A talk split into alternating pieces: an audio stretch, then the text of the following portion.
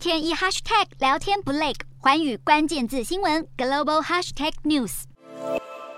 中共即将在今年十月进入二十大，这象征着建党百年后的另一个阶段，迈入解放军建军百年，同时也是开启建国百年的发展进程。而习近平的连任意味着他企图树立中国政治发展具划时代意义的地位。不过，习近平的政治野心也挑起了中共内部的权斗。中共二十大不只是攸关习近平的权势，也关乎到党内各派系及个人的权力分配，内部的政治斗争将越来越白热化，也会更激烈。今天的国际新闻评论要来谈谈，当前中国内部问题频传，这表示党内斗争越来越激烈了吗？会不会是习近平掌权至今所面临的最严峻挑战呢？日前，河南省村镇银行发生金融风暴，存户上街抗议，争取自己的权利。这样的情形也逐渐蔓延到各地，包括社会对金融体系的信任，甚至是连房地产都受到冲击。购房民众拒绝继续支付房屋贷款，停贷行动已扩张到九十一个城市，这牵涉至少三百多个建案。房地产市场占中国整体经济活动的五分之一，七成家庭财富与房地产有关。外界认为中国经济模式已经陷入崩溃，有泡沫化的可能。其实不久前爆发的恒大财务危机，当时就有专家认为中国经济模式已经出现了问题。再加上疫情爆发，北京当局采取强硬的清零措施，不但企业生产受到影响，连带着出现经济增长停滞、社会失业率攀升等问题，市场消费疲软的现象浮现。在缺乏资金流动的状态下，金融市场也遭受打击。当社会大众对房地产市场及金融体系的信心正在瓦解，将可能顺势造成具系统性的政治危机。从中共的统治逻辑来看，下层建筑决定了上层建筑。所谓的下层建筑，指的就是经济生活，而上层建筑便是政治权力。显然，当前中国所面临的经济问题是改革开放以来最为严重的状况，甚至会冲击到中共政权的稳定。对于要寻求第三任期的习近平来说，这无疑是一大考验。尤其是逼近中共二十大的新局，习近平势必要寻求可以缓解局势的方案，来试图稳定市场。以及维稳政局。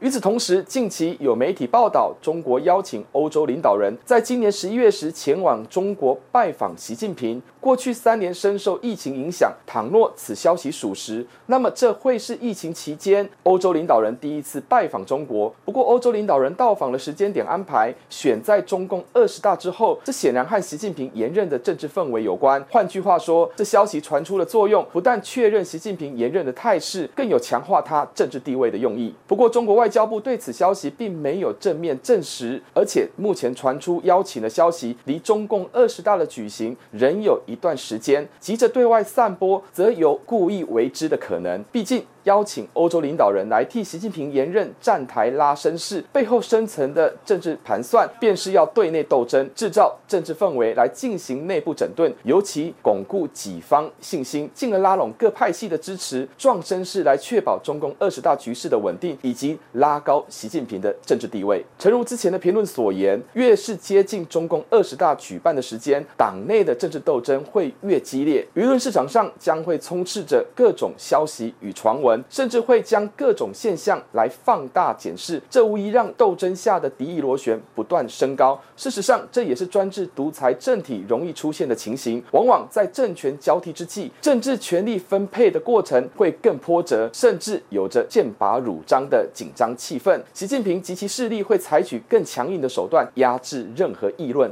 持平而论。中国经济确实面临重大的考验，不但内部有市场失衡的问题，更面临着外部形势对其不利的挑战。而正要进入中共二十大的政治形势下，各种绘声绘影的情境，让整体局势发展增添了各种揣测。尤其是政治权力的争夺，巩固权位的一方，以及挑战夺权的另一方，会在有限时间内展现自己的政治实力。尤其是对即将创下改革开放以来第一个连任的党国领导人。习近平必然会更小心维护自己的政治地位。洞悉全球走向，掌握世界脉动，无所不谈，深入分析。我是何荣，寰宇全世界全新升级二点零版，锁定每周三、周六晚间九点，寰宇新闻 MOD 五零一中加八五凯播二二二以及 YouTube 频道同步首播，晚间十点完整版就在寰宇全世界 YouTube 频道。